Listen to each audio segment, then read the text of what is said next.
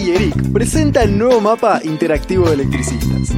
Si sos electricista, ahora podés llegar a más clientes. Y si necesitas uno, en el mapa interactivo vas a poder encontrar profesionales cerca de donde estés.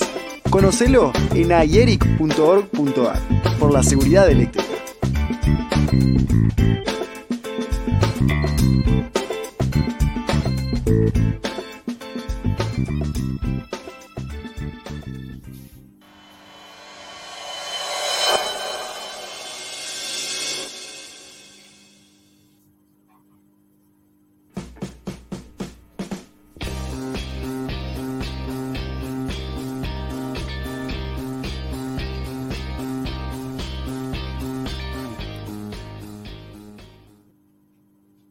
Noches, gente. Bienvenidos a Conectados con Ayeric, un nuevo viernes acá en la pantalla, acá con el amigo Tyron durmiendo ahí o intentando dormir hasta que yo pare de hablar. Este, bienvenidos, como decía, a Conectados con Ayeric después de una semana intensa de festejos. Eduardo Claudio Di Pietro, buenas noches. ¿Cómo, te va, Dani? Buenas noches para vos, buenas noches al país eléctrico que nos ve acá conectados, buenas noches ahí al, al Michino también que está durmiendo. Qué, qué semana, ¿eh? La que se pasó, ¿eh? Hasta ah, él se cansó. Este, y le dimos vacaciones al amigo Manu. Se tomó unos días de licencia, laburó. ¿Cómo trabajó ese muchacho? Por favor. Merecido. Buenas, noches, Sergio Osorio, otro que trabajó toda la semana full a fútbol y a los muchachos de, las diferentes áreas, de los que trabajaron en la semana. Algunos socios que se engancharon a trabajar, pero bueno, eh, a full estuvimos y, todos felices de que salió todo muy bien. Como decía antes, les cuento, eh, el amigo eh, Manu se ha tomado unos días, esperemos que vuelva rápido, lo extrañamos y ya estaremos charlando con él en el próximo programa seguramente. claro que sí. Tenemos a, dos panelistas invitados, disertantes eh, de la empresa Gralf. El programa es una producción en conjunto con ellos. Le vamos a decir buenas noches y lo sumamos, ¿les parece? ¿Cómo no? Los amigos de Gralf, por supuesto. Los amigos de Gralf. Hola, hola, hola, buenas noches a todos. Buenas noches. Buenas noches, Daniel. Buenas noches, Eduardo. ¿Qué tal? Bien, buenas noches. Bienvenidos. ¿Cómo va? ¿Qué cuenta la, comunidad número uno de, electricistas o instaladores electricistas de, Argentina? Ahí ya veo que están, están a full hoy, ¿no? Ya los muchachos están ahí comentando en, los chats. Este, la verdad que se pone lindo el chat porque a veces si de vuelta donde planteas cosas y te están respondiendo al momento. Tal cual, tal cual. Es, lindo tener ese feedback y bueno, yo también es la primera vez participando, así que gracias por, por el lugar. Bienvenido y lo vas a disfrutar, vas a ver que sí, totalmente. Lo, lo, he disfrutado del otro lado, más de adentro. Ah, Pregúntale a Richard, es una charla de café. Es verdad, hoy tenemos debutando a Mariano acá en primera.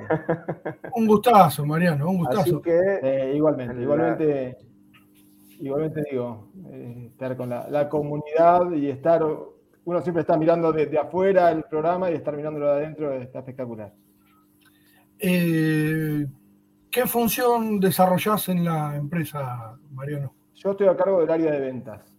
Ah, bien. Así que bueno, tenemos un poco la, visión de, la, cancha, de lo que nos transmiten los clientes, de, ese tipo de comentarios, del feedback que está bueno, porque bueno, es, lo, que se palpa de cuando están usando el, instrumental, el equipamiento, y, es, lindo aportar ese tipo de cosas. De acá vas a sacar mucho porque los colegas eh, hacen varios comentarios. Bueno, vos has estado, has estado después de, detrás de cámara o viéndolo en algún momento, pero se pone lindo y de acá se disfruta, sobre todo viendo los comentarios que van haciendo, leyendo. Exactamente, es una este, charla que enriquece un montón porque es aunar un montón de experiencias, un montón de vivencias y todo eso va enriqueciendo mutuamente y hace que, se crezca en conjunto. Bárbaro. Y a lo largo y a lo ancho del país. Ya te vas a dar Exactamente, y no es menor. Voy a reemplazar al amigo Manu, Manuel, Vamos. en la lectura de los comentarios. Eh, Osvaldo Carreras, buenas noches desde Cava para todos los colegas del país y un gran abrazo al tridente de Conectados. Eh, hoy somos dos presencialmente y el tercero está espiritualmente por ahí, este, dando vueltas. Carlos Quiroga, buenas noches, colegas. Charlie, el tercero, hincha de boca. No sé, ¿ustedes de qué, de qué equipo son, Mariano y Richard? Estoy con Charlie. Ah, bien. Yo también soy, Richard? soy de boca. Ah, guarda, no haga ningún comentario más. Tomaron la pantalla. El Puma Rodríguez desde 9 de julio, buenas noches colegas. Carlos Esteban Isikowski, socio de Eric también. Buenas noches, conectados con Eric desde Villa Urquiza, Cava, acá cerca. Germán Diego Cañazo, buenas noches de Colonia San Bartolomé, Córdoba, que en algunos programas no había podido estar porque estaba estudiando, creo, si no me equivoco, AutoCAD o diseño. No sé si está, se puede decir la marca, pero bueno, creo que venía por ahí la cuestión. Oscar Facio, buenas noches, colega desde Pompeya, Cava. Eh, José Luis Catafi, buenas noches de Mendoza. Alberto Alimani, nuevo socio de ERIC, ¿cómo va, colegas? Verazategui presente.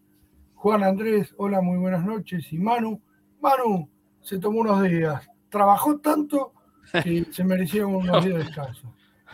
¿Cómo lo vamos a extrañar a Manu hoy, no? Sí, sí. Olvidate, El electrolocutor le. El electrolocutor, el otro día le pusimos la mención, el electrolocutor. Un saludo, estoy viendo Lucía Briano. Buenas noches a mis queridos compañeros. Buenas noches, Lucía, desde el otro lado, tomando nota a ver cómo se desarrolla el, quehacer nuestro hoy. Ella ahí eh, apuntalándonos. Buenas noches, ¿cómo te va, Lucía? Buenas noches, Lu. Javier Lima, buenas noches, dice a todos desde La Ferrer. Desde la FE. Vicente Mario Abayay, Hola colegas, abrazo desde Villa Parque Siquimán, Córdoba. Héctor Iriar, el Vasco Iriar desde Alberti, provincia de Buenos Aires, un amigazo. Rubén, Rubén Mann, que es eh, Rubén Ortiz, desde La Plata. Este, los viernes, según me ha contado Rubén Ortiz, son viernes de pizza en la casa y mientras amasan y preparan las pizzas ven el programa, así que un saludo muy grande a la familia.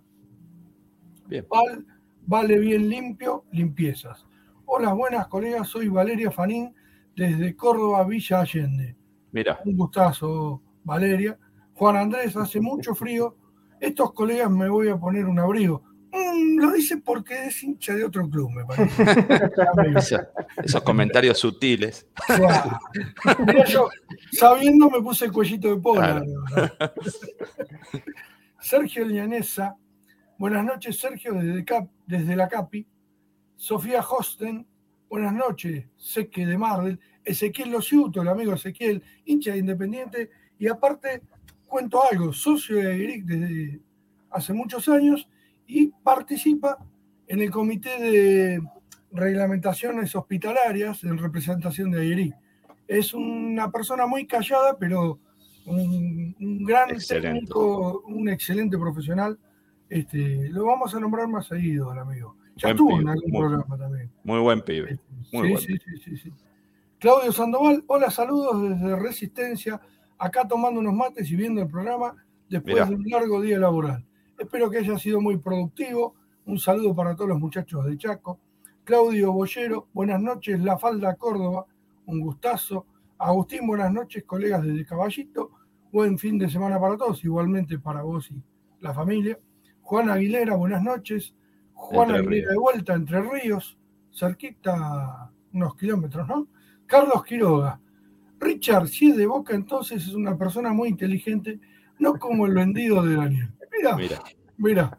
Eh, ya vamos a ver, eh, cuando hagamos el próximo asado. Eh. Vamos a ver qué te toca a vos. Puro beso.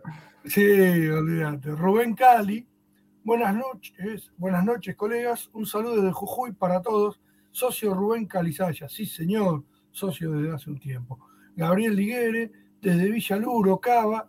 Rubén Mant, dice, se me fue para arriba. Está en eso, dice. Está amasando. Un día vamos a hacer un programa desde, desde La Plata, Rubén. Mientras vos amasás, yo salgo de al lado. Pero que ahora todo el mundo hace arte culinario, cocina, muestra. Dani sabe obra, obra y arte de todos los eléctricos. Y me van mandando mensajes cuando estoy en el programa y me voy acordando. Marian, buenas noches, saludos de Coronel Suárez, provincia de Buenos Aires. Un saludo muy grande a, toda la gente de Coronel Suárez. Pedro Álvarez desde Caleta, Olivia. Saludos para todo el equipo, sí, grande. Pedro tiene un grupo de Facebook, Electrochispas, que, que andan muy bien. Rubén Cali los saluda desde Jujuy, sí señor. Volvimos a los viernes de pizza, dice Rubén. Leandro Monzón, buenas noches, gente. Muy buena semana, muy buena semana la pasada, la primera vez que los veo. Muy buen trabajo. Muchas ah, gracias. Muchas gracias. Tuvimos muchos comentarios lindos y, de corazón los agradecemos. Nos costó reponernos, pero eh, disfrutamos mucho lo que hicimos. Aldo Carabello, buenas noches, colegas. Saludos cordiales desde la capital del fútbol, digo desde Avellaneda, desde, eh, Libertadores de América, Edu Hidalgo, desde Montevideo, Auti Uruguay, la asociación. Le mm. mandamos un saludo muy grande a todos los colegas uruguayos, a Miguel Ángel y a que es el presidente. Entraron, entraron los, Dani, los internacionales a lo último, fíjate. Ya, mirá, Andrés Medina, Andrés Medina, desde Encarnación, Paraguay, saludos. Y Rubén Man, mi IG de comidas para visitar, arroba Ahí está, mira. No es profesional solo por gusto. Y tira chapa encima en el Instagram. Vamos a entrar, ¿eh? Omnivoraz. Me, me, copó el omnivoraz, ¿eh? El omnivoraz. ¿eh? Iba a ser un chiste, pero estamos en un programa institucional. La voracidad de la anaconda. Bueno, eh, tenemos que entrar a la temática. ¿Qué son las sobretensiones y sus causas comunes? Creo, ¿cómo, cómo lo ven ustedes desde GRALF? ¿Qué tienen para exponer? Bueno, hoy vamos a, estar hablando sobre este tema de lo que son las sobretensiones. Eh, vamos a hablar un poco sobre las diferencias entre los tipos que existen, ya sea transitorias o permanentes. Y bueno, vamos a estar hoy bastante relajados, como tenemos aproximadamente 40, 35 minutos de programa. Eh, no vamos a dar muchas fórmulas, muy, muy, no, sé, no vamos a ahondar mucho en el tema.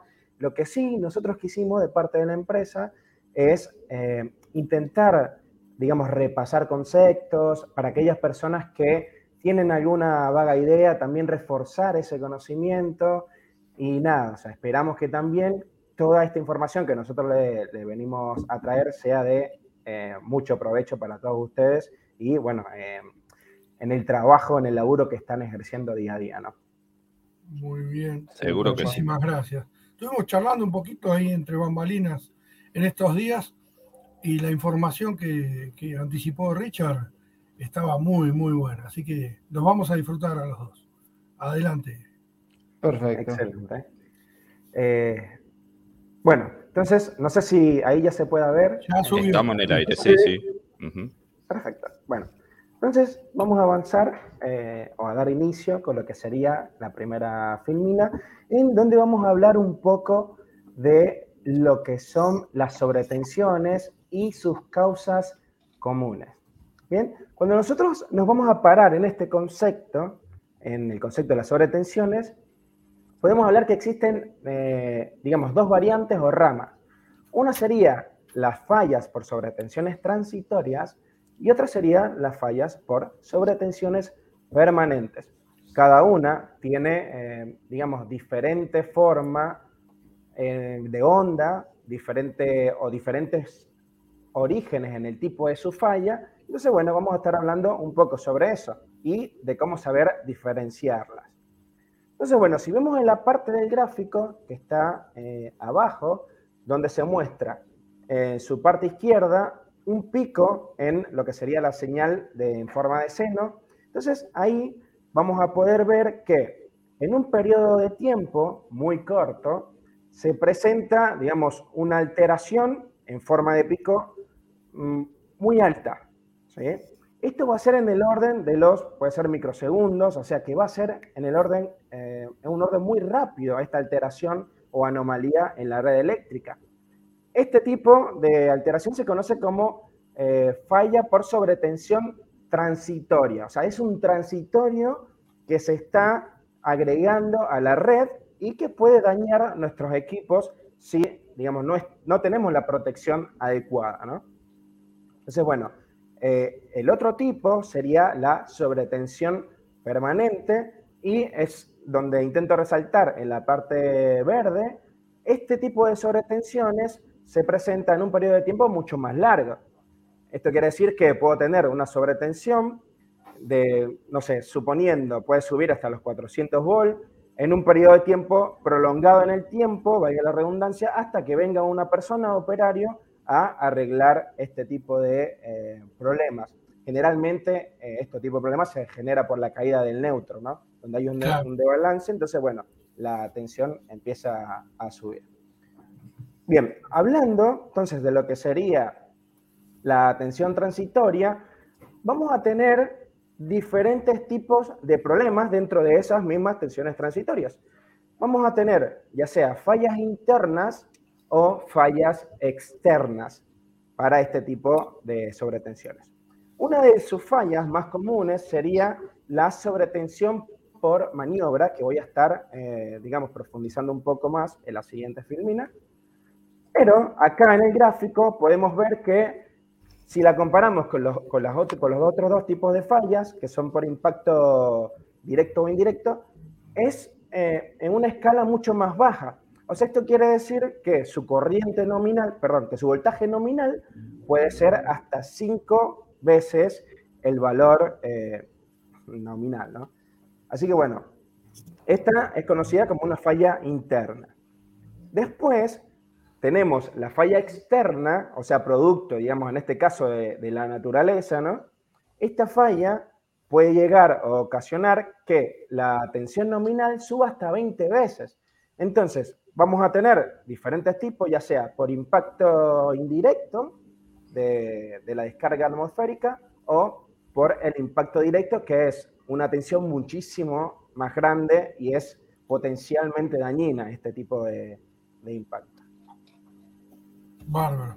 Bien, acá lo que me gustaría o lo que, lo que quise hacer, porque muchas veces hablamos de tiempo, hablamos de qué bueno, de micros, de nanos, entonces no, no tenemos una visión clara de qué tan rápido es. O sea, porque a mí me dicen, no, bueno, la luz viaja a tantos eh, kilómetros por hora, pero no sé o no sé cuantificar esa cantidad de tiempo. Entonces, bueno, aquí lo que quise hacer, hacer fue lo siguiente, y es que si nosotros vamos al tiempo en que puede tardar una descarga atmosférica, se va a presentar que este tipo de descarga puede durar de 30 a 350 microsegundos.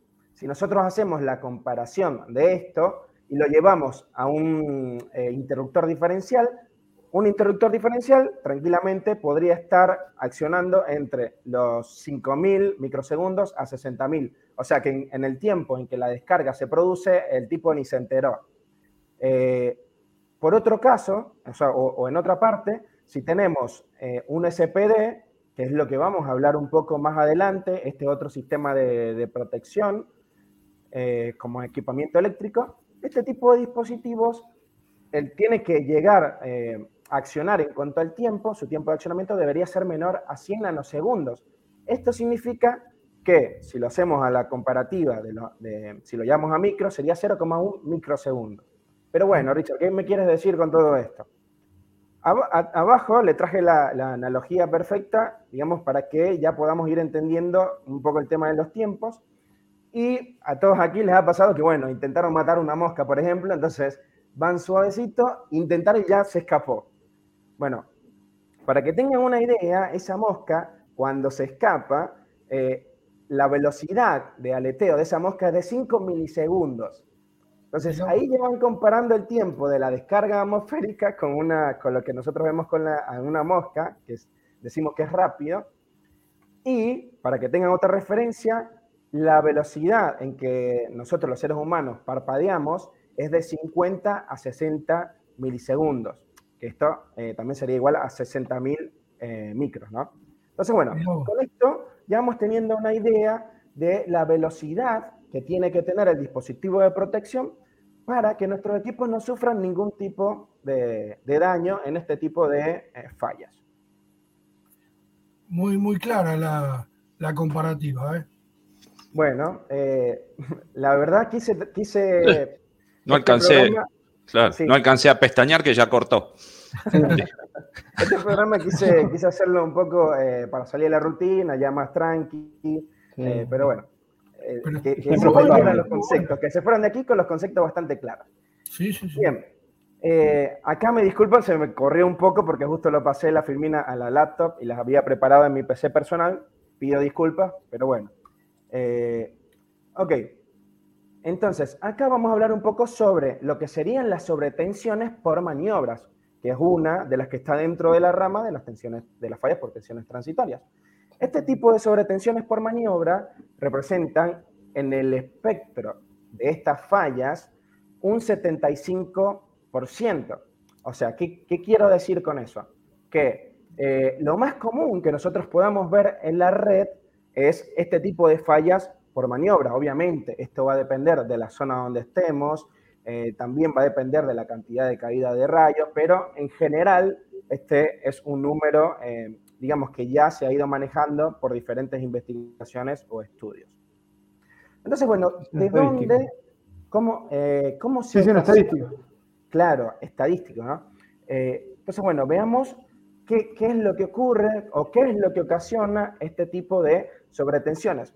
Si nosotros vamos a la parte conceptual y práctica, vamos a encontrar que este tipo de fallas son eh, causadas ya sea por variadores de frecuencia, por transformadores, por motores o por banco de capacitores. Cuando nosotros hablamos de, dispositivos de maniobra, son aquellos dispositivos con los que se puede apagar o encender, eh, digamos, una maquinaria. Vamos a dar un ejemplo de esto.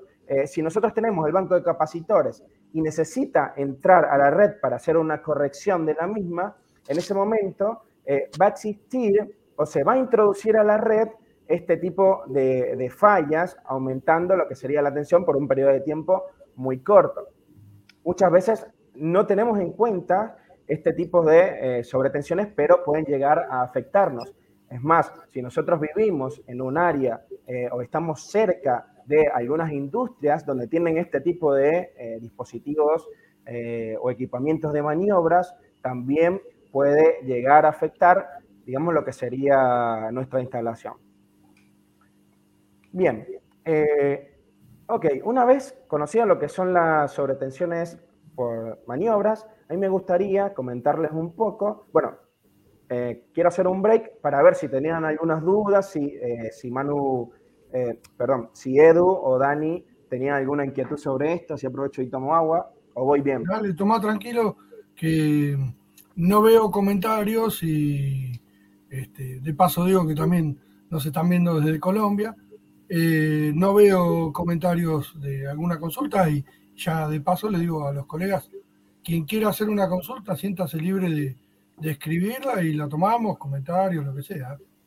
Excelente, Dani. Lo, que, o sea, lo que importa aquí no es que esto sea un monólogo, o sea, no sea, ¿cómo se diría? Eh, un monólogo, un monólogo, eh, sino que, bueno, la interacción y las preguntas están buenas, así entre todos salimos de dudas.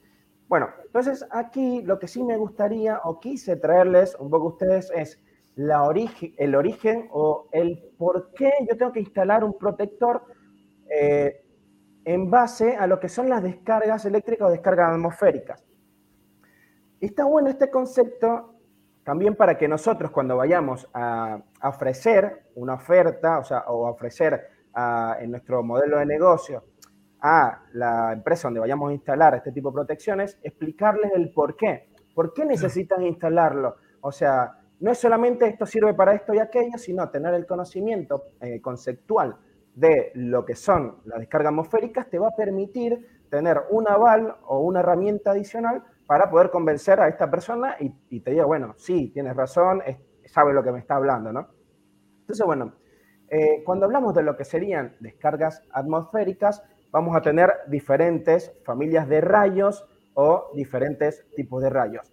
Generalmente las descargas atmosféricas se eh, pueden definir como grandes concentraciones de carga eléctrica y lo que va a producir estas descargas es que con el, calor, digamos, va a tender a subir el vapor hacia las nubes y con esto lo que va a pasar es que se va a empezar a generar fricción en, en los materiales, en la nube se empieza a cargar en la parte de arriba con iones positivos y en la parte de abajo con iones negativos. Entonces, bueno, ahí empieza a haber una concentración de, voltaje, por decirlo así. Entonces, esto es lo que va a provocar eh, la caída de rayos. Aquí me gustaría mencionarles que, bueno, cada una de estas nubes eh, tiene diferentes tipos de rayos, ya sea rayos de nube a nube, rayos intranube, que son en la misma nube, o también rayos de nube a tierra, que generalmente son los más comunes, ¿no? Después tenemos eh, diferentes tipos de rayos que acá, acá me gustaría comentarles o preguntarles a ustedes si conocen este tipo de rayos que a mí me sorprendió. No sé si también ustedes lo, lo, habrán escuchado, pero bueno, ahora les consulto. Entonces, ahí tenemos los descendentes y los ascendentes. Bien, acá, si vamos a definir lo que sería un tipo de rayo descendente, podemos ver que tenemos dos tipos, ya sea el tipo positivo o el tipo negativo. El tipo de rayo positivo, como ven en la, en la imagen, es eh, el que va a originarse desde la parte más alta de la nube. Puede ser una sola descarga, pero esta descarga tiene mucha cantidad de corriente, eh, o sea, tiene mucha cantidad de energía dentro del rayo, llegando de los 100 hasta los 200 kiloamperes, eh, con lo cual obviamente el dispositivo que tienes que, tener conectado a la instalación tiene que ser un dispositivo adecuado. Es, generalmente es eh, poco común, pero suele pasar. Las más comunes son las descargas negativas, que eh, son las que se producen cuando este, estos iones negativos, eh, digamos, hacen contacto con, con, la parte positiva de la Tierra y ahí es donde se genera una unión o enlace que es liderado por lo que es conocido como líder, valga la redundancia, es aquel que guía o todo el camino hacia la Tierra. Ahí le intenté agregar un GIF como para que tuvieran una idea en la parte derecha. y bueno, se puede ver eh, la unión y después el impacto. Excelente tu trabajo. ¿eh? las imágenes. Muy bien. Ya, no, son imágenes fijas, tienen. Hermoso. la verdad que te felicito porque es una presentación excelente, tiene una calidad tremenda. Vale la pena reconocerlo, no es fácil generar esto. ¿eh? No te quiero desviar del tema, pero déjamelo decir porque no es fácil, tiene horas y horas de trabajo esto. ¿eh? Te agradecemos mucho. Muchas gracias, Dani. En realidad yo estaba, te digo la verdad, muy emocionado porque había muchas cosas que no sabía, entonces eh, a mí me gusta indagar el por qué para traérselos a ustedes. Muy bien. También las personas que, o sea, les guste adquirir este conocimiento, que imagino que sí, que por eso están acá, entonces puedan disfrutar también de esas horas de trabajo que yo tuve y nada, puedan aprovecharla al, máximo, digamos. Entonces, bueno, acá tenemos este, este tipo de rayo ascendente que yo no sabía que existía, no sé si ustedes también sabían. Yo sabía que existía, pero yo nunca, no sé, o será el miedo, pero nunca lo vi, eh, te digo. Yo sabía que había rayos descendentes y ascendentes, pero no mucho más que eso, ¿viste? Primaria, secundaria, lo que aprendimos algunos ahí mientras jugamos al truco, pero no, hasta ahí no va. para mí es una novedad. A mí este tema me, impactó mucho cuando lo estaba, eh, digamos, investigando y reforzando algunas teorías.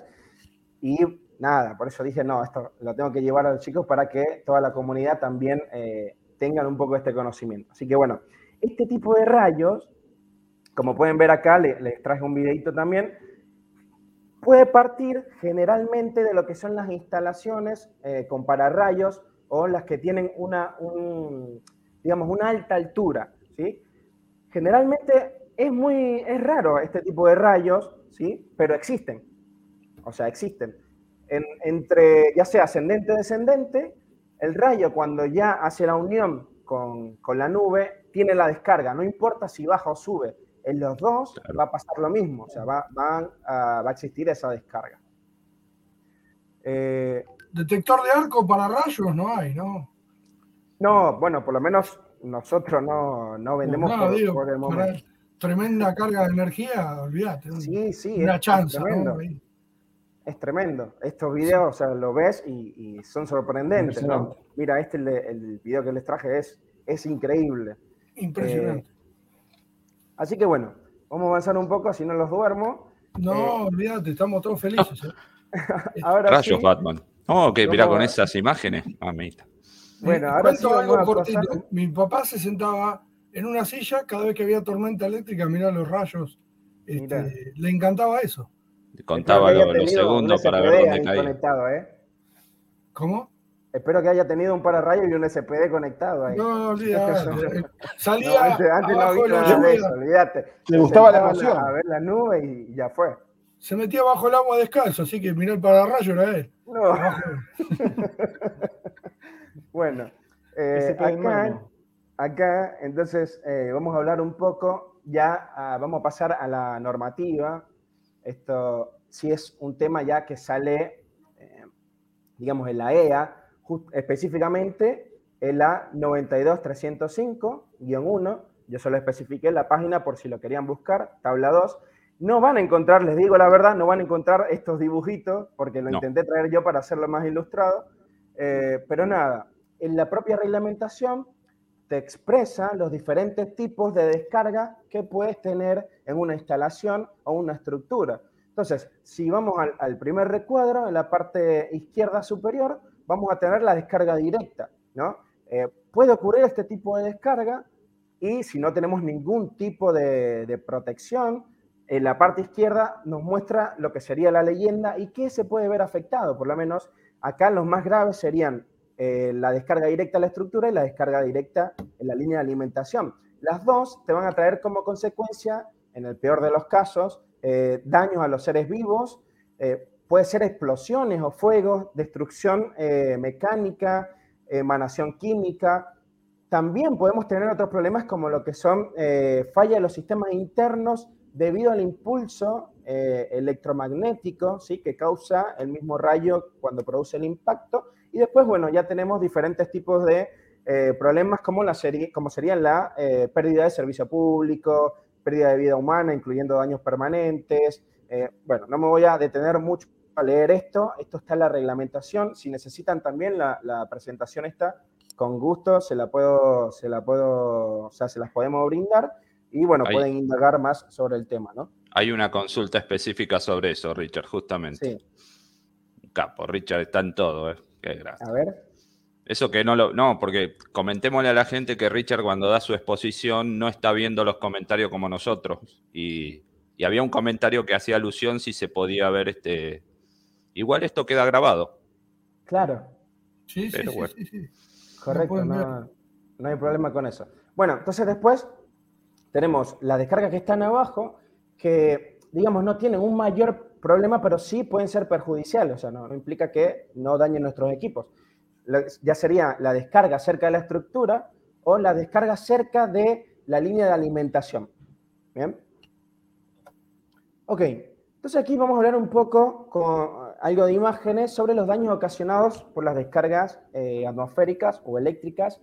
Esta imagen se las traje porque, eh, nada, o sea, es algo real, es algo que puede pasar. Esperemos que a ninguno de nosotros nos pase, que estemos todos bien, pero hay personas que desafortunadamente presentan este tipo de problemas.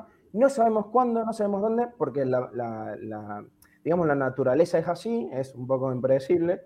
Eh, entonces, bueno, aquí lo primero que podemos ver es que la, casa tuvo un daño tremendo y hasta se incendió, o sea, por, el, por la caída del rayo.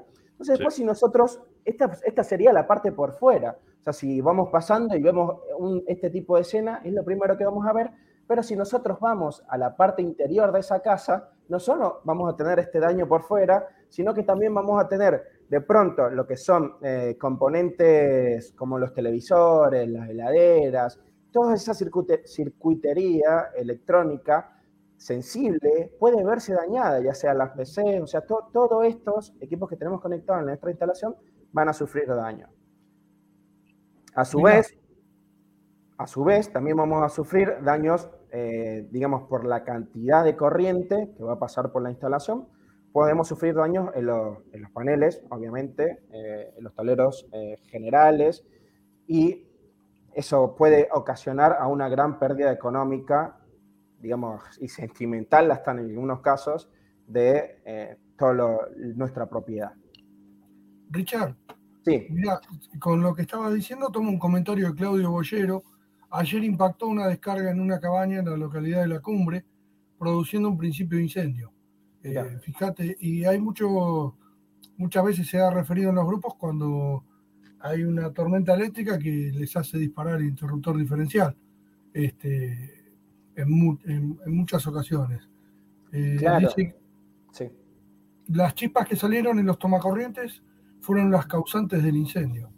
Correcto, es que se, producen chispas eh, cuando tengo una cantidad muy alta de, corriente pasando. Entonces, bueno, si no tengo la protección adecuada, obviamente algo tiene que algo tiene que llevar toda esa potencia, esa cantidad de potencia, que en el caso de que sea un impacto directo, tiene un gran poder de destrucción. ¿sí? Entonces, bueno, tenemos que tener mucho cuidado con eso.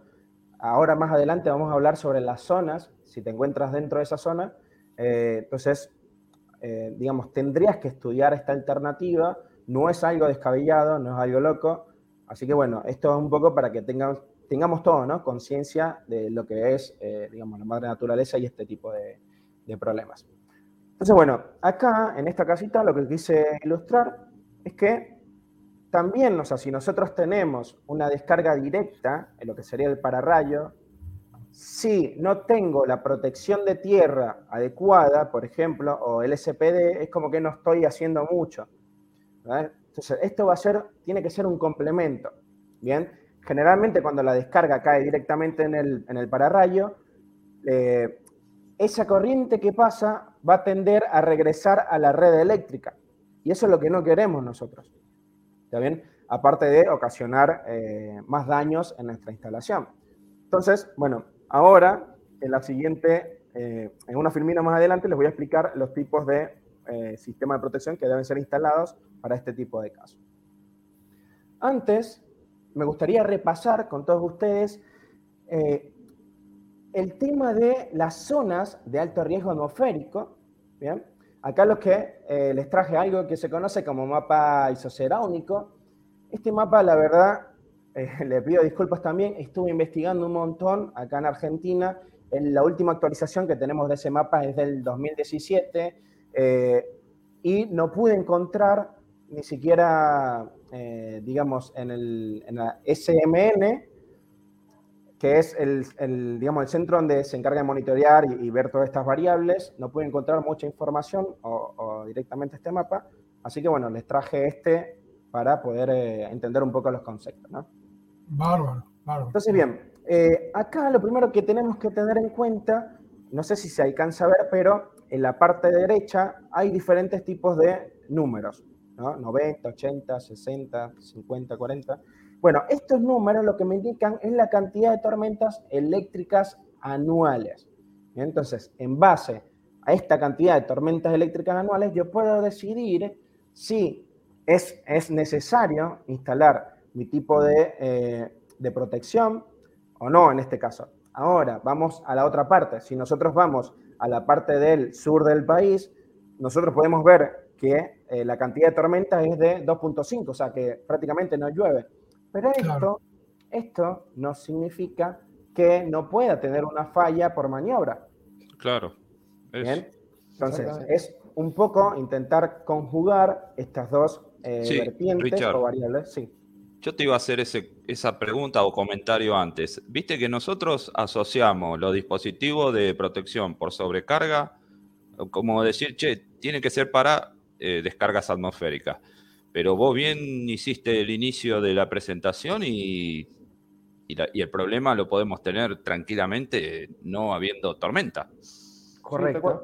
y te acoto, Eduardo, lo que vos decís es muy atinado, que el 75% de las fallas se dan por maniobra. Ahí está. Entonces estamos este, asociando casi algo que el porcentaje mayoritario pasa por otro lado. Claro. Pero por ahí es una percepción mía, pero se me hace, o sea, al menos yo te digo yo, desde mi punto de vista, siempre uno asocia estos dispositivos con rayos, ¿viste? Sí, sí, sí. Y hiciste muy bien en aclarar, y bien vos, Mariano, ahí también por el tema del el porcentaje. O sea, es importante, es, o sea, hay que tenerlo en cuenta. Yo creo que está bien el nivel isoceráunico y todo esto, pero bueno. Sí, es un poco decir nuestros tableros que siempre estamos mirando y no tienen diferencial, no tienen interruptor diferencial en una casa. Nuestros tableros ya no son solamente un interruptor diferencial, termomagnéticas, este, de acuerdo al cable, ya llevan otras cosas. Entonces tenemos que tomarlo esto en cuenta de que hay otras protecciones que ya son parte del tablero. No quiero espolear el tema, pero, pero esta es una. Eh, sea, seguir pero más que nada decir eso, que hoy un tablero, año 2021, no es solamente termomagnética, diferencial, es ahí, quería hacer un apunte en eso.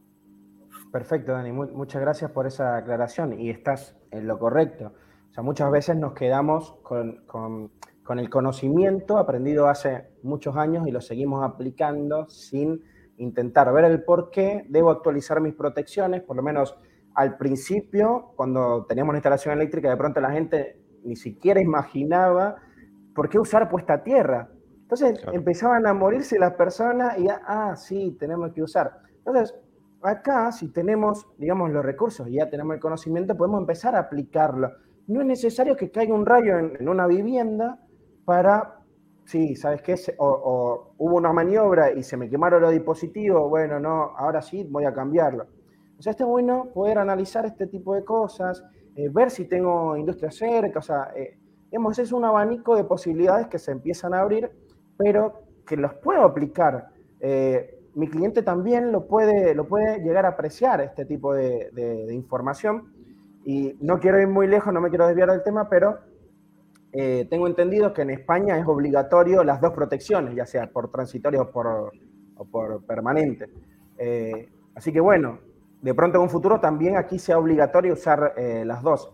Hay unos casos donde la reglamentación te obliga a usar eh, este tipo de protectores, más adelante lo vamos a aclarar, así que bueno, es importante tener claro este tipo de... y que a este veces uno este, minimiza lo que es costo-beneficio, es ínfimo costo contra un beneficio enorme este, económicamente. Sí, convengamos que eh, las instalaciones, no digo las instalaciones, los equipamientos de las casas de hace 30, 40, 50 años evolucionaron de una forma, vamos a decir, muy dinámica. Y bueno, no nos podemos quedar con, viejas protecciones tampoco. Los consumos que pueden tener las casas, los consumos fueron creciendo, los aires se fueron multiplicando. Todo. Eso hizo que también haya que estar ayornando todo lo que se está usando. Avanzó la tecnología en todo sentido desde los productos y hasta las protecciones. Eh, entonces, nosotros no tenemos que agirnar a eso. Sin duda. correcto.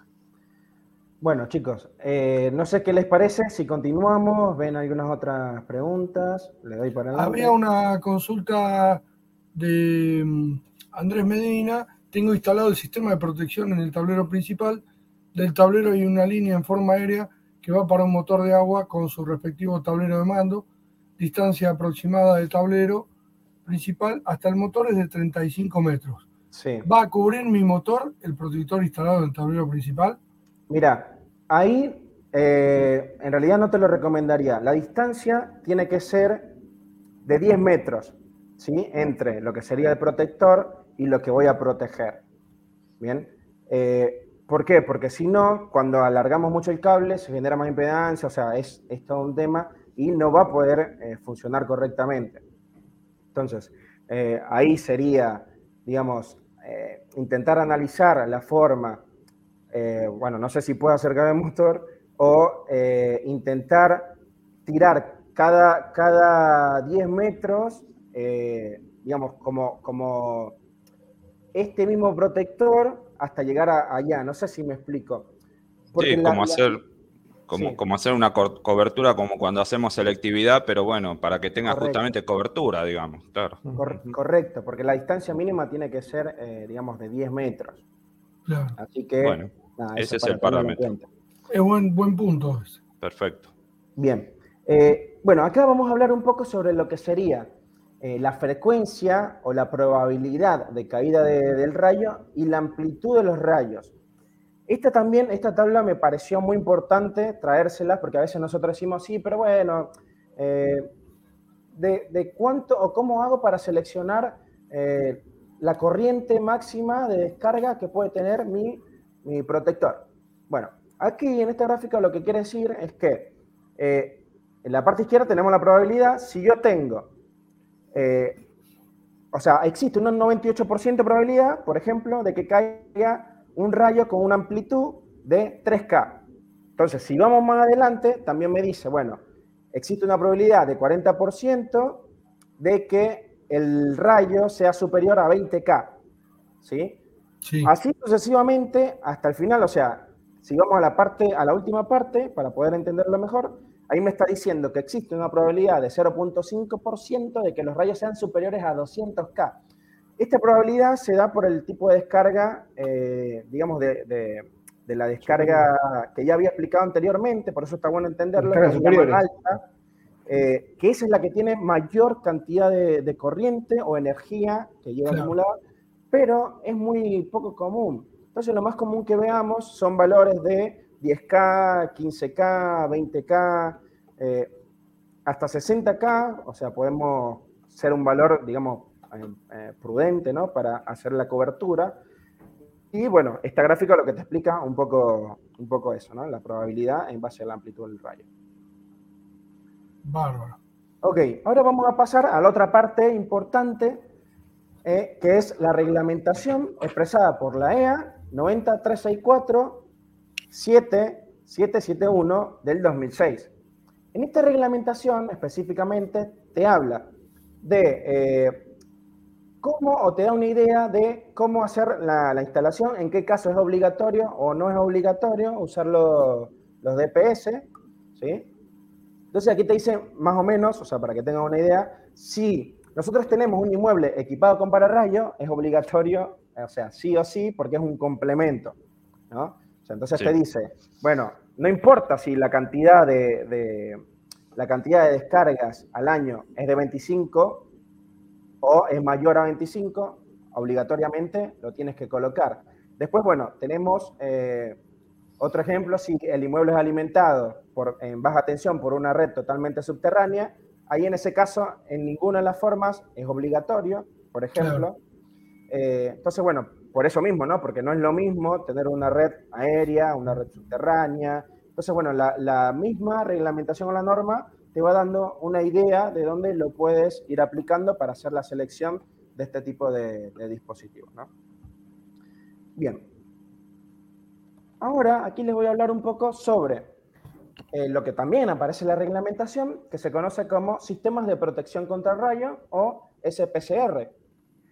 Este tipo de sistema está, conformado por una parte externa y por una parte interna. En la parte externa vamos a tener lo que serían los captadores, perdón, vamos a tener los conductores de bajada, también vamos a tener la puesta a tierra, conexiones equipotenciales y aislamiento eléctrico. Generalmente es por lo que está compuesto un sistema de protección externo, ¿bien? Es, como, como ven en la imagen, es la parte de afuera de la casa. Pero esto no se puede poner solo. Esto necesita su complemento, que es el sistema de protección interna. Entonces, en el, sistema de protección interna vamos a encontrar la misma puesta a tierra con equipotencialidad. Esto es importante, o sea, afincar acá y aclarar que tiene que ser, eh, la puesta a tierra tiene que ser equipotencial. Bien, o sea, tiene que estar bien conectada.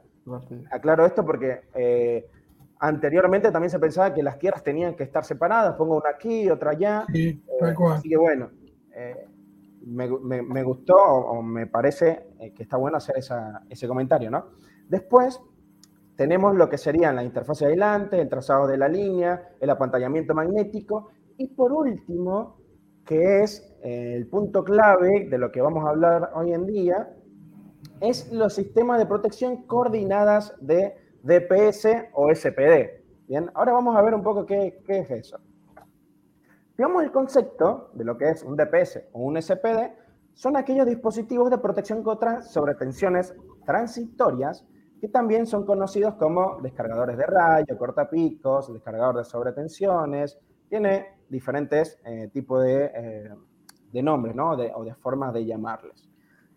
Estos son los dispositivos encargados de, eh, digamos, de alguna forma de drenar esa cantidad de energía hacia la Tierra y que los dispositivos no sufran daño. Ahora, si nosotros vamos a la, parte de, los DPS, porque existen diferentes tipos o clases, nos vamos a encontrar que nosotros podemos encontrar este, este tipo de dispositivos dependiendo de la reglamentación, o sea, se llama de una forma o se llama de otra. Por ejemplo, si vamos a la IEC, lo podemos encontrar como eh, clase 1, clase 2 o clase 3. Si vamos a la norma europea, podemos encontrarlos por tipo 1, tipo, tipo 2 y tipo 3. Y si vamos a la alemana, por B, C o D. Esto significa lo mismo, o sea, si yo hablo de un tipo 1, estoy hablando de un clase 1. Si yo hablo de un tipo 2, estoy hablando de un, eh, de un, de un, letra C, por decirlo así. Entonces, es como la misma analogía de todo, pero diferentes... Eh, nomenclaturas. Diferentes nomenclaturas, correcto. Exacto. Bien, entonces aquí vamos a ver un poco cuáles son los tipos, o sea, cómo, cómo hago para diferenciar. Aquí le...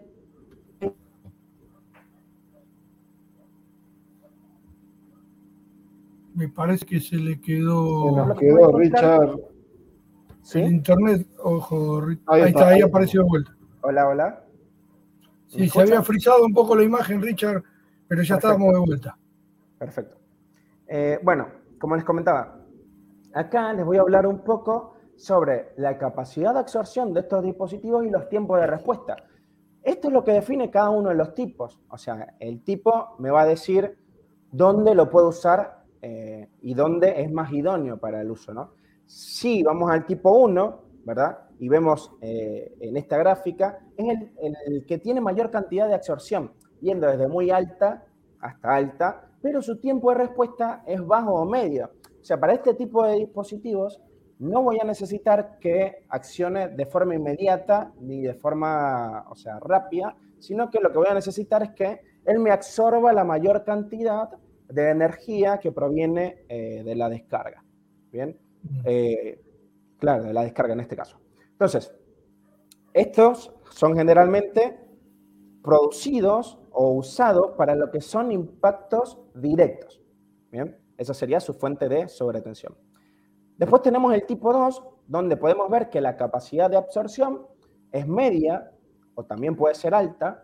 El tiempo de respuesta es medio o, alto. Y este, eh, digamos, las fuentes sí pueden ser atmosféricas o maniobra. Pero generalmente el tipo 2 es usado cuando, eh, si es de origen atmosférico, no es con caída directa. O sea que es eh, por caída eh, cerca de la zona, por decirlo así. Ahí es que me va a funcionar un tipo 2. Entonces, bueno, hay que saber también diferenciar un poco eso de si estoy en una zona con un pararrayo, tengo que poner eh, sí o sí tipo 1, o si estoy cerca de una zona o de un, de un, edificio que tiene un pararrayo y yo no tengo, tengo que poner un tipo 2.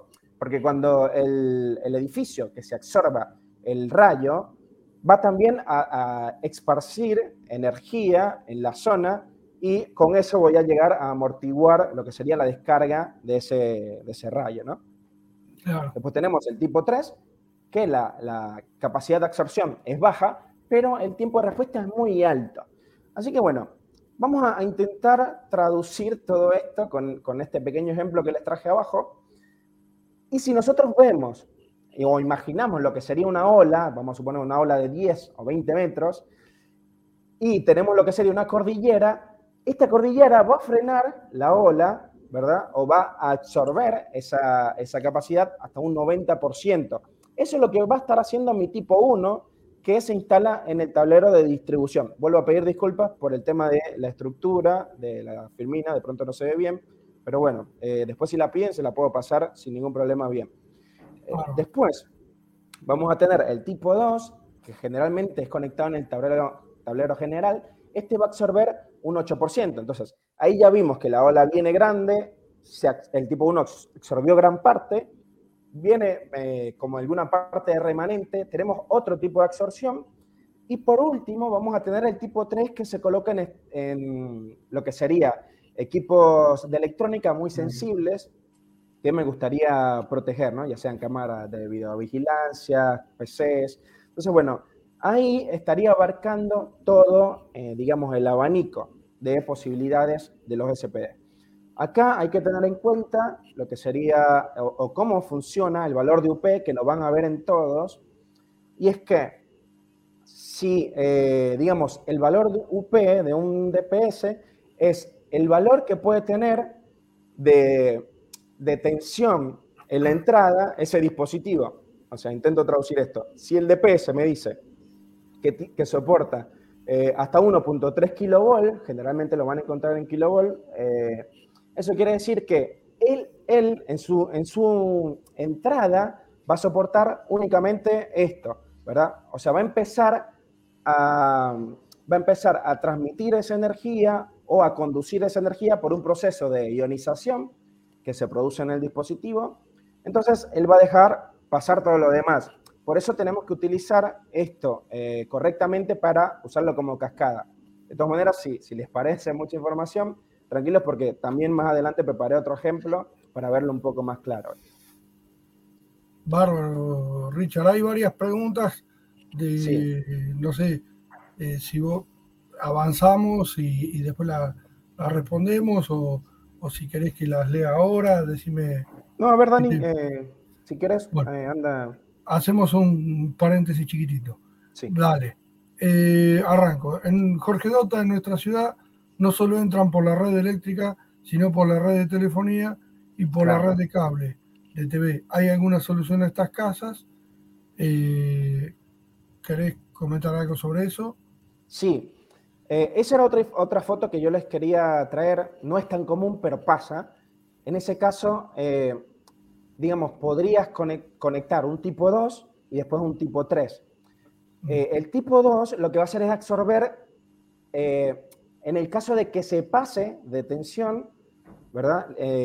eso que está ingresando por la red, o si es por la línea telefónica directamente, hay, puedes instalar el tipo 3, o hay otros dispositivos que son también tipo 3, que son especiales para este tipo de eh, problemas. O sea, tú lo instalas en la instalación, vaya la redundancia, y ahí te va a proteger el equipo.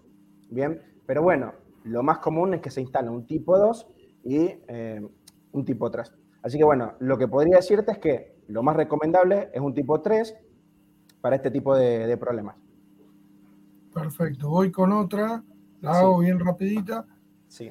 Una consulta, Valeria Fanin desde Córdoba. Tengo un cliente que cada vez que se corta la luz por tormenta le salta el diferencial, lo que yo decía antes, cuando vuelve la luz. Con este equipo, ¿ese problema lo podrá solucionar? Eh, mira, ahí lo que va a, pasar, claro, el descargador debería drenar toda la corriente excedente a tierra. ¿Está bien? Si tienes eh, un buen sistema de puesta a tierra y está conectado todo correctamente, en teoría debería dejar de pasar, porque todo lo va a estar drenando, eh, digamos, el, SPD, lo va a estar descargando a tierra, correcto. Claro.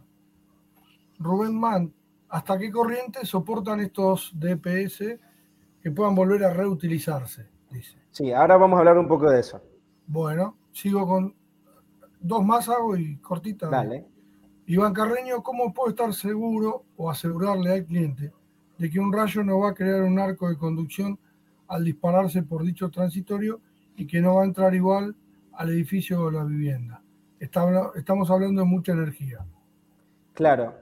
Ahí lo primero que eh, te recomendaría es que si estás en una zona de una alta probabilidad o existen muchas tormentas eléctricas al año, es eh, por lo menos intentar intentar colocar un DPS tipo 1 con una gran cantidad de, una gran cantidad de corriente IMAX, porque los tipo 1 usan IMAX, eh, y ahí, o sea, deberías poder solucionar el problema. Los, digamos, internamente el producto está diseñado para no generar eh, chispas, o sea, el mismo tiene un cortachispas, por decirlo así. Así que inmediatamente cuando venga la descarga, toda esa energía que tiene la va a drenar en realidad los, DPS están diseñados para eso, para, para, que no ocurran este tipo de problemas y se generen incendios. Claro, claro. Bueno, voy al último comentario, después seguimos leyendo. Dice el Rafael Moreno, la reglamentación permite hacer una evaluación de riesgos y costos para aquellos casos que sean obligatorios, pero no se justifique la instalación de DPS clase 2 entre otros supresores de sobretensiones aguas abajo, dado el bajo costo de las cargas en una instalación. Sí, pero ahí, no, sé si fue una pregunta o una observación. Para mí es una observación. Claro. es, es ni más ni menos, a ver, está diciendo lo que dice el reglamento, pero eh, yo no sé qué, qué bajos costos hay en una instalación, ¿eh? ojo. Un televisor, una heladera, un... Claro, eh, no sé si me escuchan bien ahí. Sí, sí, sí. sí, porque se escucha medio cortado, entonces tenía miedo de que fuera yo. El de Eduardo. Eh, ah, el mío salió cortado, perdona. Sí. Eh, obviamente, la misma reglamentación te va dando ideas de eh, cómo hacer este análisis. Bien, si vamos a la reglamentación que yo estuve comentando anteriormente, bueno, esta reglamentación, la 92, 300, a ver. 305. Claro, la 92, 305 te va dando parámetros de, digamos, de cómo evaluar este tipo de, casos. O sea, hay casos de casos. Bien, eso tenemos que estar eh, todos de acuerdo, hay casos de casos. Hay que saber interpretar bien lo que te dice la reglamentación eh, y nada, poder aplicarlo después para este tipo de cosas. Yo, eh, si me permitís, Richard, lo que hablábamos antes de empezar el programa, en cuanto a esto de, de evaluar las cargas y que las cargas no son caras, yo tenía un cliente, lo desestimé el cliente por mal cliente, pero en su momento cuando lo atendía, eh, este hombre vivía en un country y eh, diez veces le dije de poner, porque tenía problemas de tensión aparte, eh, en la zona del barrio cerrado este tenía muchos problemas de tensión, yo le dije de poner una protección así, que sí, que no, que no. De repente hubo un día que, lo que vos decías al principio, se voló el neutro, eh, y tuvo tres hornos electrónicos que tenía, la heladera, se le quemó media casa. Eh, eh, tenía un amigo que era ingeniero electrónico, técnico electrónico, fue ahí, le empezó a arreglar los equipos, pero ahí, tenés una carga importante, las pérdidas son dolorosísimas. Sí, sí, sí, sí, hay que evaluarlo esto también. Sí, concuerdo con vos, Daniel, y, un poco haciendo una analogía en precios, a lo mejor estás hablando de un SPD, un rango de 2.800 a, 3.500 pesos. Si eso lo comparás con lo que vos estás diciendo que tuvo en pérdida, es significante el, gasto. Sobre todo en casas eh, o empresas, fábricas, pymes, que tienen trifásica y que incluso a este hombre, cuando se le voló el neutro, no se le voló el neutro por la compañía, sino por, una protección que tenía. Este, y eso que aconteció en Cascada fue un montón de plata toda junta. Pero supongamos que no tiene eh, tanto en una casa más chica. Se te vuelan todas las lámparas de la casa, se te vuela la heladera, se te vuela varias cosas. Es un montón de plata. No deja de ser un montón de plata la que está en riesgo. Totalmente, claro. Terrible. Pero bueno, es lo que hay que tomar acción, ¿no? Sobre ese tipo de, cosas y intentar prevenir, es lo que podemos hacer, prevenir. Tal cual. Bueno, eh, acá sí les voy a dar, eh, digamos, la diferencia entre forma de onda. Esto de pronto va a ser mucho más técnico, pero les va a ayudar a entender un poco. Voy a intentar hacerlo fácil. Eh, para la hora de que ustedes vayan a comprar uno de estos dispositivos, entender más o menos cuál es el funcionamiento porque van a leer muchos parámetros, ¿no? Entonces, bueno, aquí vamos a hablar un poco sobre la forma de onda. Acá, lo que, si nosotros vamos a comprar un dispositivo de tipo 1, por ejemplo, lo primero que me va a decir, bueno, este es de onda 10 eh, barra 350, pero qué, ¿con qué se come eso? ¿Qué me dice eso? Bueno, en realidad lo que te está diciendo es que ese protector se probó eh, de una forma que cuando la, o sea, cuando pasaron 10 eh, microsegundos, cuando pasaron 10 microsegundos, tuvo su pico máximo, el 100%. ¿Está bien? Y cuando pasaron 350 microsegundos, ahí va, digamos, eh, la corriente hasta un 50% de lo que fue la I máxima. Eh, este tipo de protector, nada, es, esto más que todo es por eh, el tipo de onda en lo que se ensaya, ¿no? El tiempo de respuesta que tiene ese dispositivo, como pueden ver en el de arriba, que es generalmente el tipo 1, es más lento, ¿verdad? Que el tipo 2 o tipo 3, pero absorbe una mayor cantidad de energía, como mencionaba anteriormente. Generalmente el tiempo de accionamiento de, este, de, este, de estos tipo 1 tiene que ser menor a 100 nanos, pero si pasamos a lo que serían los tipos 2 o 3, puede llegar a ser menor a 25 nanos, o sea, es muy, muy rápido. Pero en este caso no se va a encargar de, absorber tanta cantidad de energía, eh, pero sí se va a encargar de como ir limitándola o recortándola de forma rápida para que no pueda llegar a nuestros equipos. Bien. Eh, ok, entonces aquí vamos a seguir esto intenté traérselo eh, lo más ilustrado posible también para tener una idea de lo que estamos protegiendo con cada uno de los tipos y así verlo de forma más eh, didáctica, ¿no? Aquí vamos a, dar lo que serían los valores de UP recomendados en este tipo de productos, que como mencioné, era la tensión máxima que puede soportar o que va a filtrar eh, la parte de los bornes superiores de este DPS o SPD.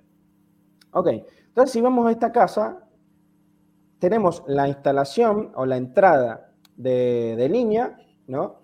Que va a ir, eh, digamos, desde el medidor de Denor hasta nuestro tablero, ¿no? Principal, eh, general. Después ahí es donde tenemos que instalar el DPS, ahora, tipo 1. Ahora, abajo lo que les voy a decir es la tensión de impulso soportada generalmente por cada uno de eh, los equipos que nosotros tenemos en casa.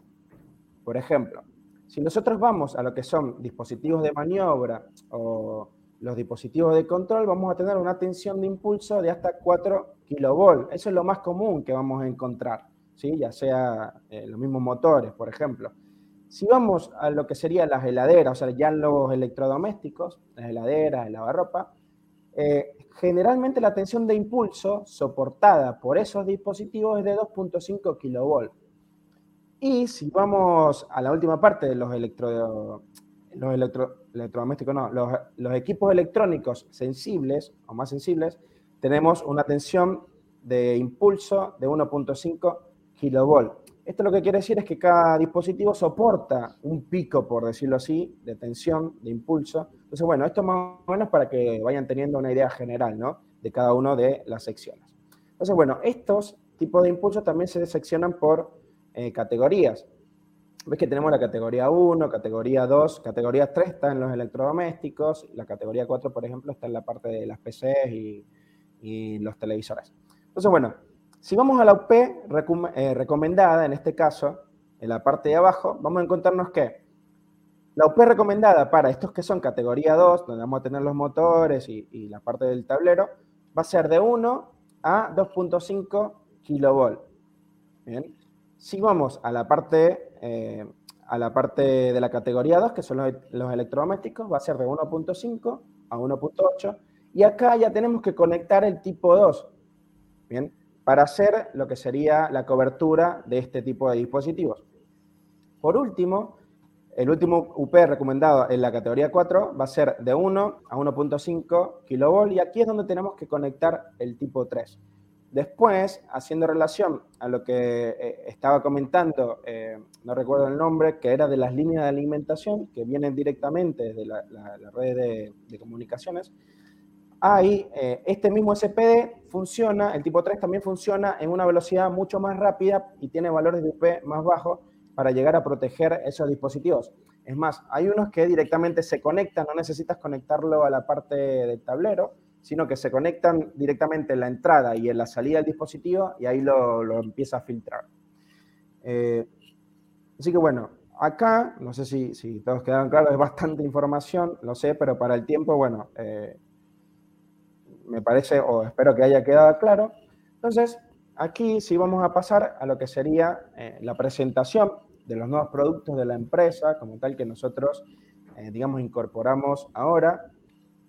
Uno de ellos es el, el SPD tipo 2, ¿sí? que puede llegar a soportar hasta 1.3 kV eh, y su I máxima de descarga es de 40 kA con, nivel con un nivel de protección de IP20. Eh, este tipo de descargadores, acá también me gustaría comentarles otro dato importante. Generalmente, eh, los tipo 1, los descargadores tipo 1, pueden llegar a soportar una sola descarga y hay que cambiarlos. ¿Cómo sabemos cuándo hay que cambiarlos? Bueno, si ustedes pueden ver en la foto, en la parte verdecita, que es como eh, está arriba del, logo de Gralf, hay una parte verde. Bueno, eso cambia a rojo. Eso lo que te está indicando es que el dispositivo hay que reemplazarlo. Bueno, nosotros también, a su vez, vendemos otro producto que es el cartucho reemplazable que cuando a mí se me quemó, vamos a suponer, este dispositivo, yo únicamente lo que hago es sacarlo y meter el nuevo y ya estoy, digamos, otra vez cubierto con, con el sistema de, protección. Bien, entonces acá sí me gustaría ya eh, cerrar con la presentación del día de hoy. Este es un tema, aquí quiero aclarar para todos eh, los que todavía continúan con nosotros y los que van a ver la, la presentación luego grabada, me gustaría aclarar que esto, o sea, hay un montón de tela que cortar, el tiempo, o sea, lamentablemente no va a abarcar para, estar todo, pero lo que sí podemos decirles es que, no sé qué les parece a los muchachos y después eh, podemos continuar con lo que sería eh, tipo de instalación, recomendación de esa instalación, cómo hacer la, la, selección, un poco indagar más en la parte técnica. Acá lo que les quisimos traer fue más que todo la teoría, eh, nada, conocer un poco la reglamentación también que está, está bueno y poder eh, también compartir, digamos, conocimientos más eh, generales del tema. Así que bueno, excelente esto, está excelente. Sí, sí. Eh, no sé, se quedaron como que con ganas de que les explicara un poco más. hay un montón de comentarios y preguntas que, que por ahí, a ver, eh, estaría bueno también que se las hagan a través de, algún canal eh, que tenga Graph para responderle. De paso, le pueden dar alguna característica o algo de algún equipo para que lo vean, un catálogo, eh, lo que sea, digo yo. Y si no, también a través nuestro, muchos nos conocen. Siempre, siempre también los invitamos a ingresar a la página nuestra, donde están todos los productos están todos los datasheets en castellano, donde hay un asesoramiento para que puedan mirar un poco, fotos y demás, y, sacar la información que necesiten para, para, para, poderlos este, utilizar adecuadamente y sacar las dudas que tengan. Hay. Sí, sí, sí. Eh, con respecto, o sea, creo que eh, da para otro programa donde desarrollar algunas cuestiones más. Este, sí, eh, Dani. Básicamente, como dijo Richard, el tema de la instalación, ¿sí? Porque convengamos que, bueno, este aparatito eh, va en paralelo, o sea, va a llevar una protección. O sea, está bueno que sepamos. Yo creo que hay que sacar unas conclusiones que son bastante interesantes, al menos para mí, Richard. Eh, yo te vuelvo a repetir, los dispositivos de protección siempre los asimilamos a descargas atmosféricas. Y dijimos que con todos estos avances de la tecnología, se nos puede venir por distintos, por, como vos lo dijiste, por las redes de distribución y demás. Así que teniendo un equipo que lo podemos conectar, que, no, es, no tiene un gran valor en costo y que nos, nos digamos que nos, nos permite proteger bastante a los equipos, eh, por lo menos eso para mí es muy, muy, muy, muy valioso. Y después, bueno, hagamos el, de, la instalación bien con detallando todos los. Con respecto a eso que vos estás diciendo, creo que también eh, está bueno lo que hizo Richard de preparar el porqué. Porque él desgranó desde la tormenta, cómo viene una tormenta, los tipos de energía, el tipo de rayos. Entonces se hace demasiado largo si vamos al tema de la instalación, por eso, a ver, es viernes a la noche, todos venimos a trabajar. Está bueno que después el programa queda grabado, vuelvo a repetir, las consultas que tengan, de la que sea, tienen, el, no sé si en la página, díganme ustedes cómo, cómo quieren que se comuniquen con ustedes, este, y si no, eh, le pasamos también, hay grupos de debate de AERIC, donde también pueden consultar. Eh, lo que no queremos hacer en esto es que muchas veces no sabemos si el programa lo mira alguien que no tiene la menor idea.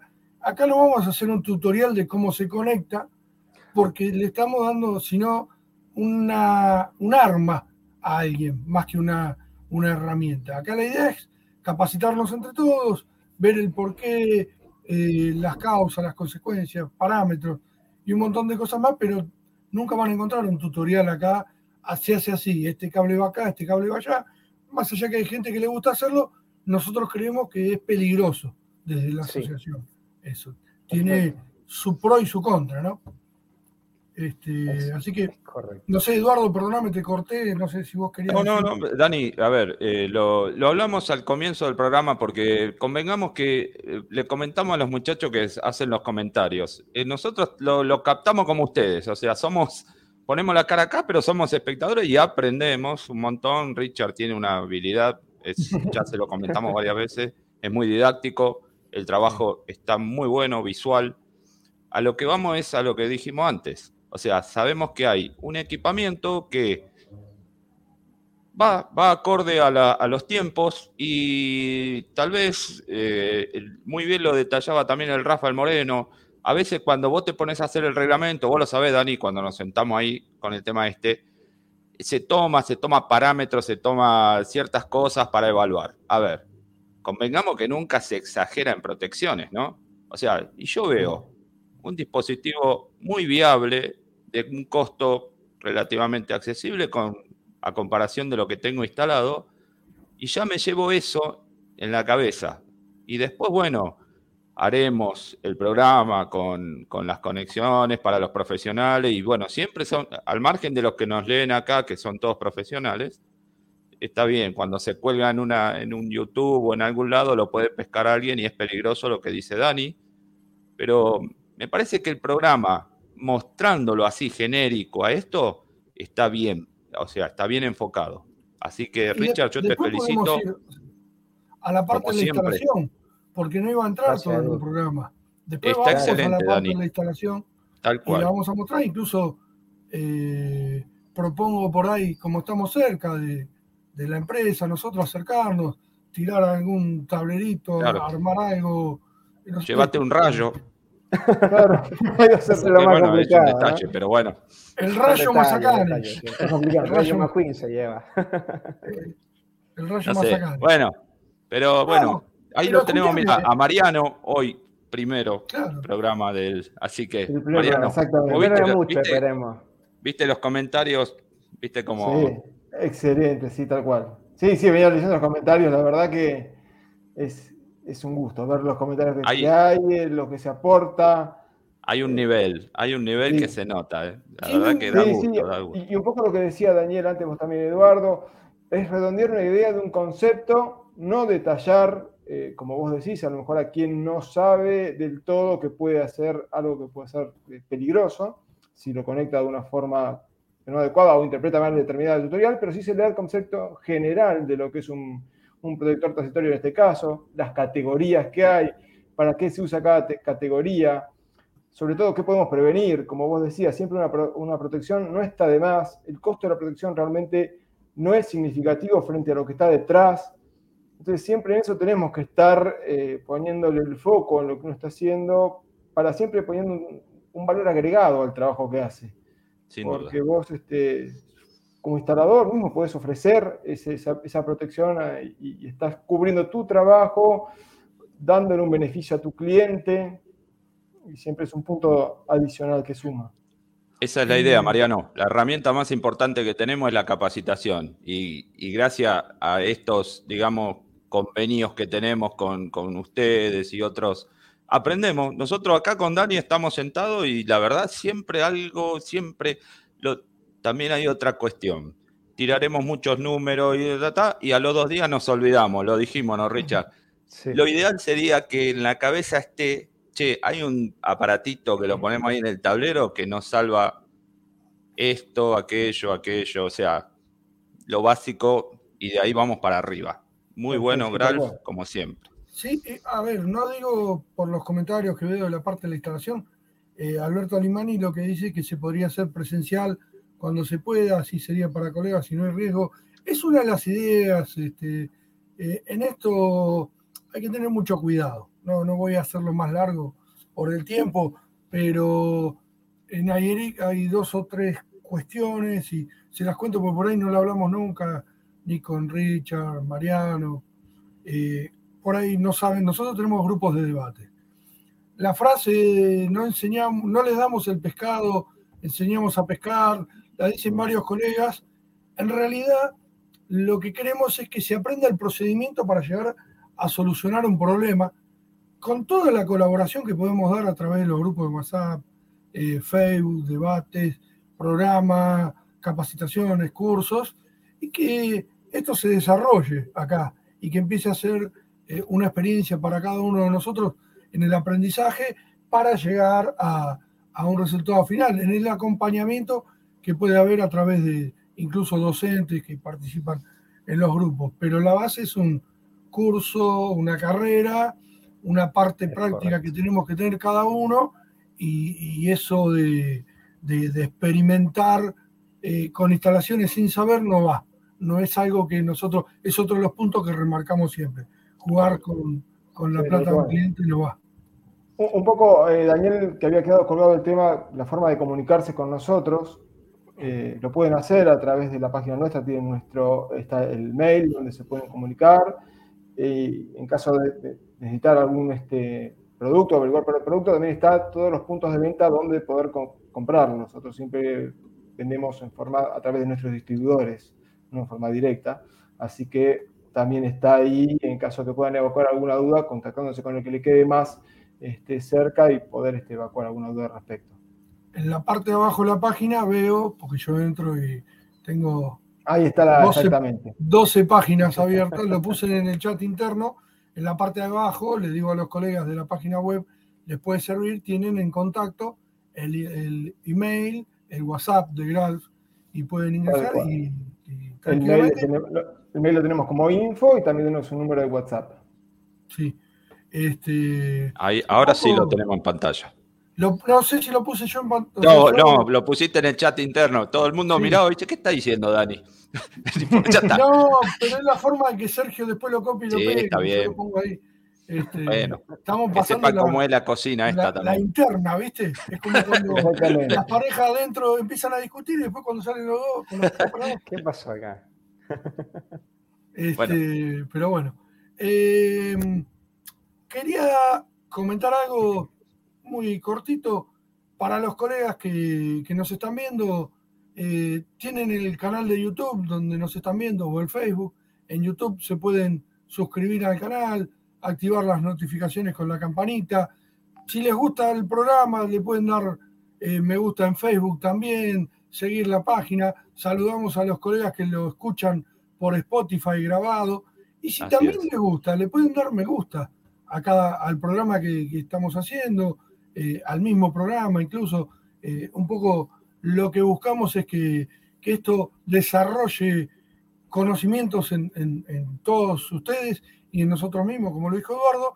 Y por último, que AIRIX es una ONG, una asociación civil, están invitados a, asociarse, la, la, cuota social de pesos 400, esto no es como un club de amigos, esto es algo que a lo que apostamos todos, donde tienen un montón de, beneficios, no es el momento ahora. Uno de los beneficios como ONG es haber podido elaborar un convenio con una empresa de, prestigio y renombre como Gralf, que eh, colabora, apoya a la asociación para realizar este tipo de, programas por, la estructura que, debe tener. Así que se lo queremos agradecer de paso a, a en nombre de ustedes, ¿no? En la persona de ustedes. Así que. Gracias, a todos ustedes, porque si no, no, estaríamos acá con esta comunidad hoy. La verdad que me imagino que también Mariano siente lo mismo, no sé. Sí, disfrutamos mucho eh, el día de hoy, o sea, poder compartir con todos ustedes el conocimiento. Es como una bola de nieve, va creciendo, creciendo, y bueno, para eso siempre hay espacio, ¿no? Eh, así que bueno, la verdad que esperamos que haya sido esto, eh, o sea, de su agrado, que, lo hayan aprovechado. Y nada, la verdad que nos, nos encanta mucho poder eh, enseñar y compartir toda esa info que eh, vamos adquiriendo ¿no? día a día y reforzando también.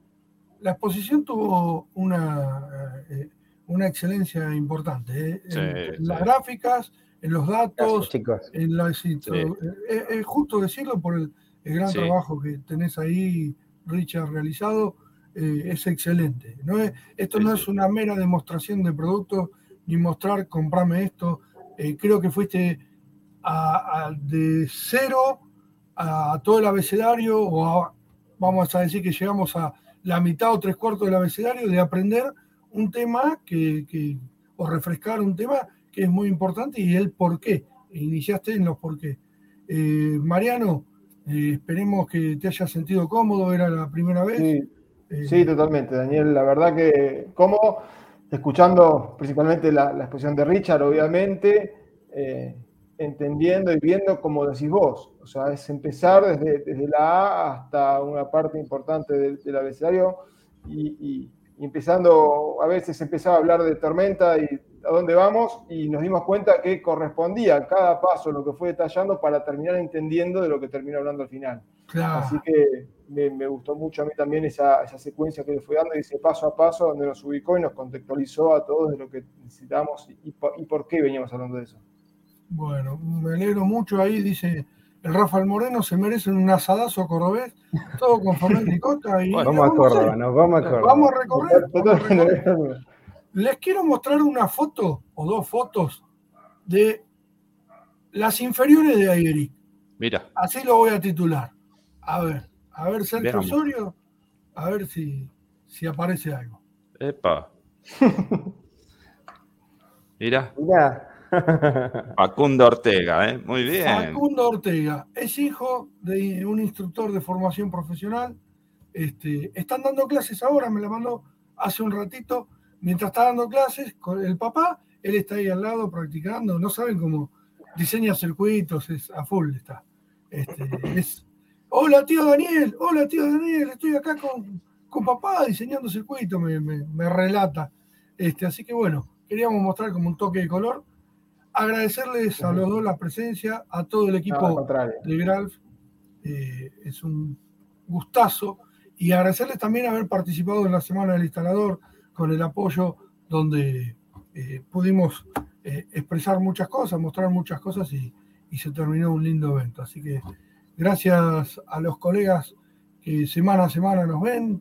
Lo hacemos también por ustedes, este, por nosotros mismos, por ustedes, porque aprendemos todos juntos y, disfrutamos también mucho los comentarios, ese ida y vuelta y todas las, frases que, están normalmente escribiendo, ya que aparece Fernanda Álvarez que me cargaba por el cuellito, que tenía frío y soy independiente, soy friolento, ¿viste?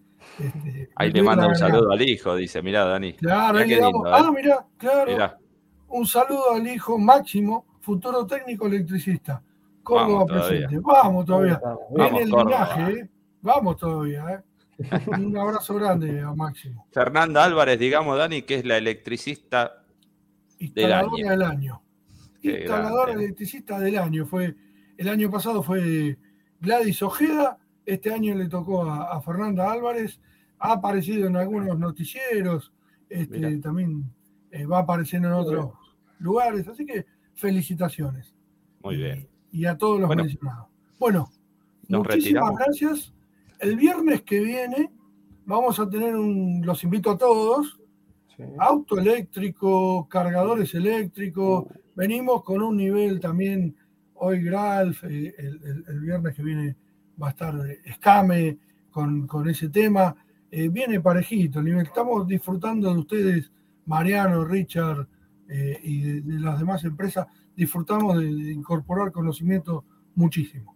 Así que buenas noches a todos, saludos al gran Manu, que hoy no pudo estar, un abrazo gigante, este, y muchas gracias de vuelta por, por todo, Mariano y Richard gracias a ustedes y, bueno, e, e, es, la primera, espero, de muchas. Así que. Seguro que sí. Sí encantado de haber estado. Igual, bueno, Richard. Buen fin de a todos, muchachos. gracias, gracias. Buenas eh, noches. excelente. siempre a compartir lo mejor, disfruten al máximo y aprendo mucho. Así que. Bueno, muchísimas gracias, Richard. Gran trabajo, gran trabajo. Abrazo grande, gracias, Serginio. Gracias a todos. Nos vemos, si Dios quiere, el fin de semana que viene, viernes. Buenas noches. Saludos, saludos.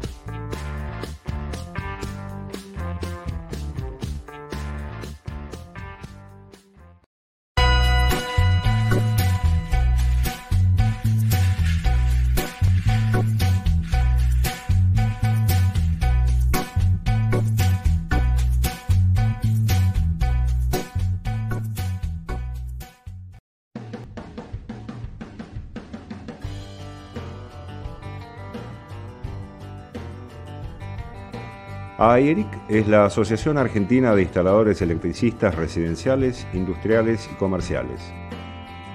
Los objetivos de AERIC son promover los derechos del instalador electricista, jerarquizar la profesión, brindar información y capacitación y difundir el derecho a la seguridad eléctrica para todos.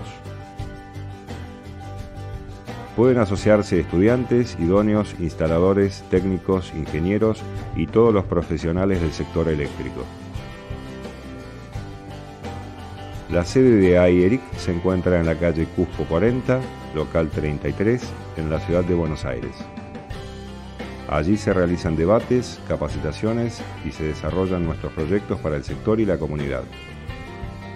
Podés encontrarnos en www.aieric.org.ar, contactarnos por correo electrónico en info.aieric.org.ar o a través de redes sociales.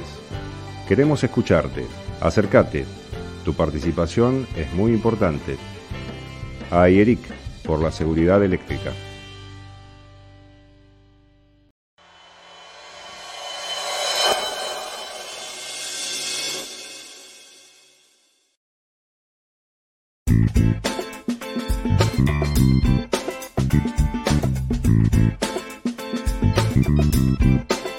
Ay, Eric presenta el nuevo mapa interactivo de electricistas. Si sos electricista, ahora podés llegar a más clientes. Y si necesitas uno, en el mapa interactivo vas a poder encontrar profesionales cerca de donde estés. Conocelo en ayeric.org.ar por la seguridad eléctrica.